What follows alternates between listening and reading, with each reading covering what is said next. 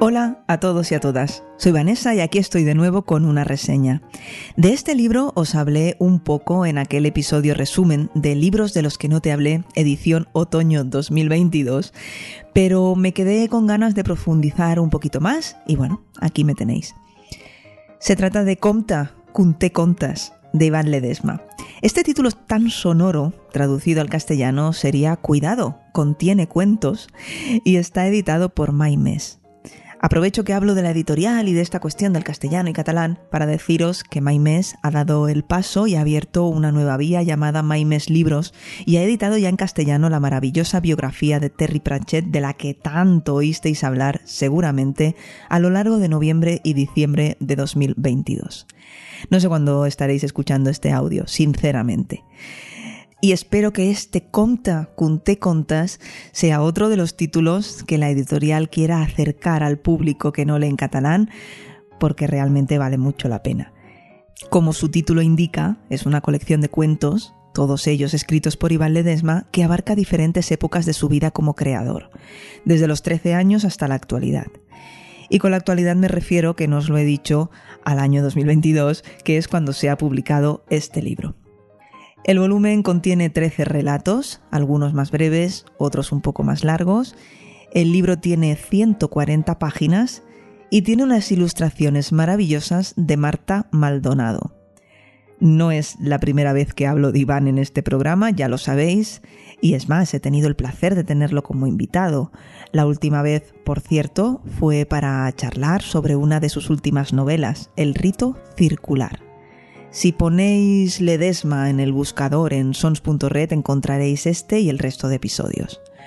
Pero ahora vamos a hablar en concreto de este libro de cuentos. Bienvenidos y bienvenidas a Librorum Podcast.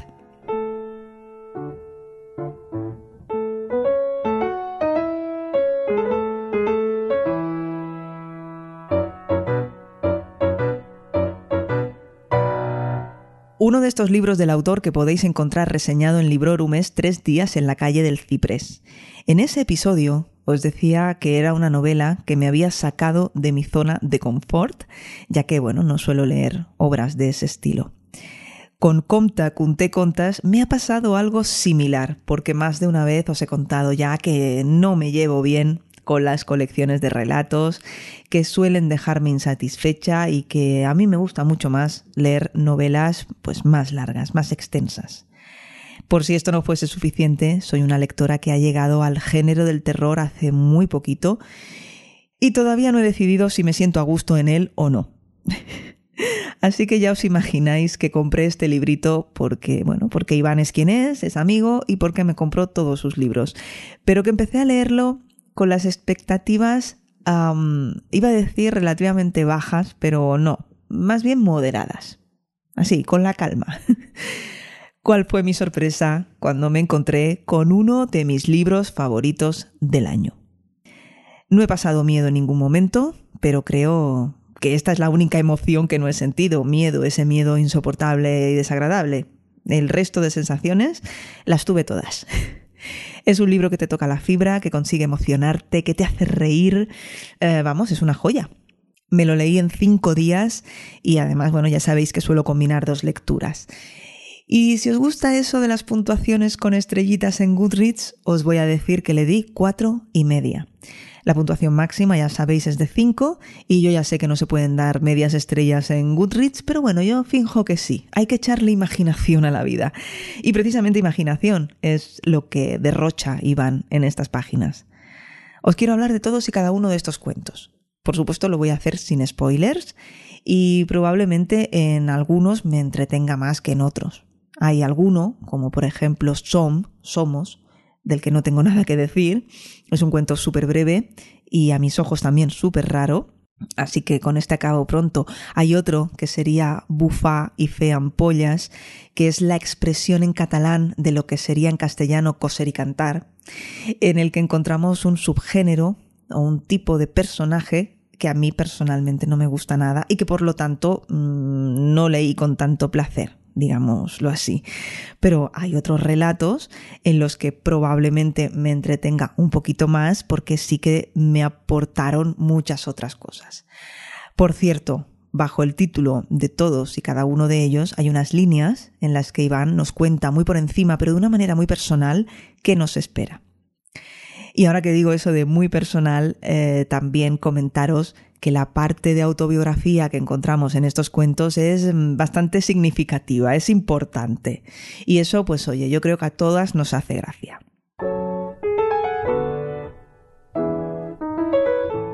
El primer cuento es Peus de Porc o Pies de Cerdo.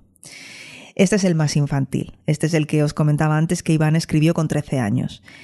En alguna que otra presentación ha hablado de esa máquina de escribir Olivetti que les sirvió de herramienta para estos primeros textos. Y en este en concreto se nota efectivamente un aire más infantil, a pesar de que habrá pasado por procesos de retoques a lo largo de todos estos años. Y sí que se nota que el estilo este tan ágil y tan rápido que tiene Iván a la hora de contarnos sus historias, que le acompaña desde el principio, ¿no? Después tenemos Fen Monstras, que sería Haciendo Monstruos. Aquí nos encontramos con una historia de mafiosos que es al mismo tiempo una historia muy costumbrista, en la que aparece un personaje recurrente en el multiverso de Iván Ledesma. Si no habéis escuchado la charla que mantuvimos en el episodio del rito circular, os recomiendo que vayáis a escucharla cuando terminéis con este programa, porque allí hablamos mm, largo y tendido sobre este multiverso o metaverso y también de los personajes que viven en él. Y me salto el orden de los cuentos en el libro para hablaros de otro que también contiene mucho de, otras, de, otra de sus novelas, en este caso es Negoriz. Se trata del cuento La Curiosidad, un relato que originalmente pertenecía a una de las subtramas del segundo volumen de Negoriz y que por supuesto, contiene alguna referencia no solo a esa novela, sino también contiene cosas que pudimos leer en el rito circular todo queda en casa. Este, La curiosidad, por cierto, es uno de mis cuentos favoritos de Comta Cunte Contas. Aunque bueno, también os digo que dejé de marcar cuáles eran mis favoritos cuando me di cuenta que de 13 cuentos que contiene, 11 son mis favoritos. Pero bueno, a mí me gusta decirlo.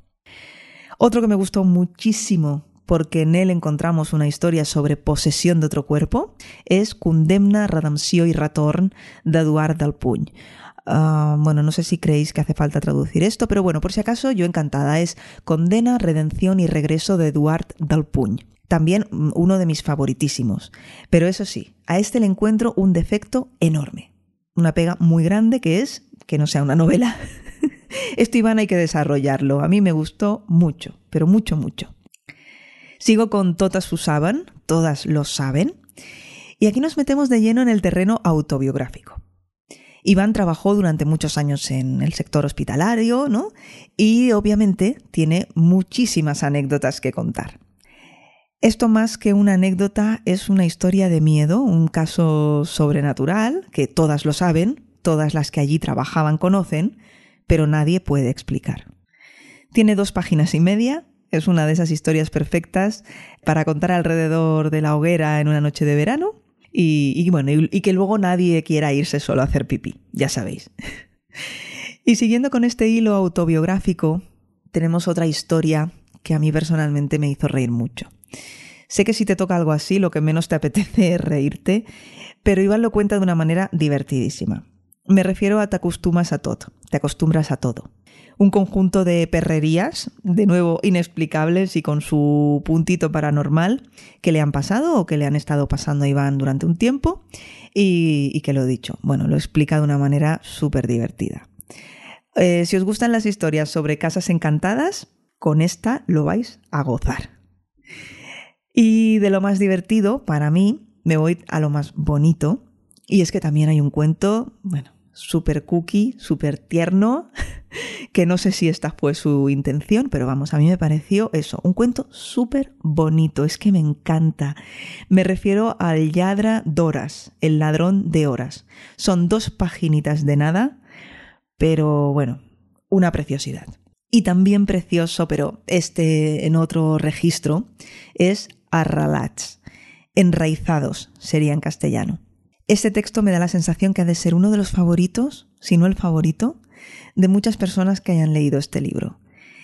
Es muy bonito, pero triste, muy triste. Es eh, muy emocionante.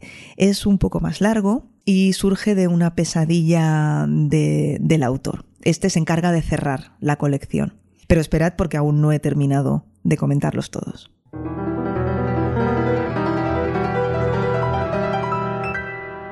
No querría dejarme en el tintero la pichó mort o la peor muerte.